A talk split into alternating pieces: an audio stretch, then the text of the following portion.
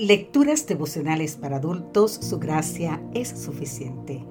Cortesía del Departamento de Comunicaciones de la Iglesia Dentista del Séptimo Día Gascue en Santo Domingo, capital de la República Dominicana. En la voz de Sarat Arias. Hoy, 10 de noviembre, semblantes iluminados.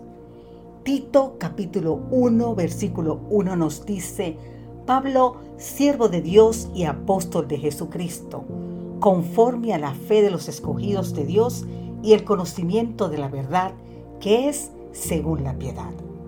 Esta epístola pastoral fue dirigida a Tito cuando él estaba comprometido a ministrar a los cristianos de Creta.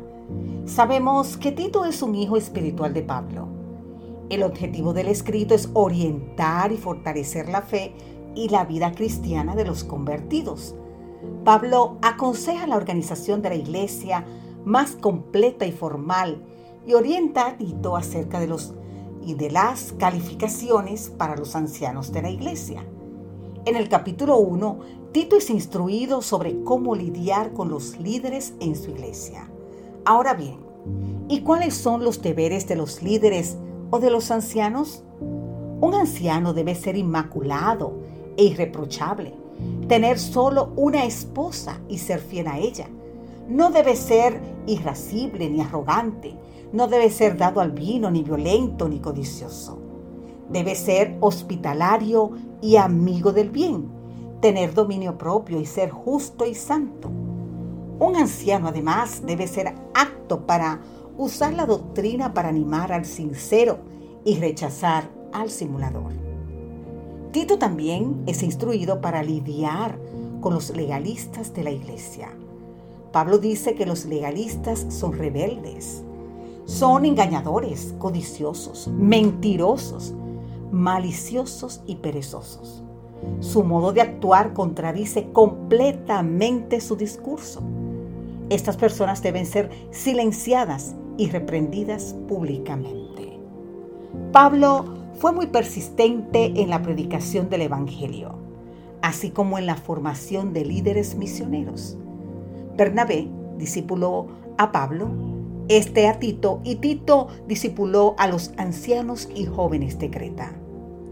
El apóstol hizo de la enseñanza de jóvenes para el oficio de ministros una parte de su obra. Los llevaba consigo en sus viajes misioneros y así adquiría la experiencia necesaria para ocupar más tarde cargos de responsabilidad. Mientras estaba separado de ellos, se mantenía al tanto de su obra, y sus epístolas a Timoteo y Tito demuestran cuán vivamente anhelaba que obtuviesen éxito. Por eso, si eres un líder en tu iglesia, sé un líder misionero como Pablo y vive formando otros discípulos. No olvides nunca esto. Discipular no es simplemente enseñar lo que se aprende, sino vivir lo que se enseña. Por otra parte, si no eres un líder, ora y apoya el liderazgo de tu iglesia y sé partícipe en la misión, porque vendrán siervos de Dios con semblantes iluminados y resplandecientes de santa consagración, y se apresurarán de lugar en lugar para proclamar el mensaje celestial.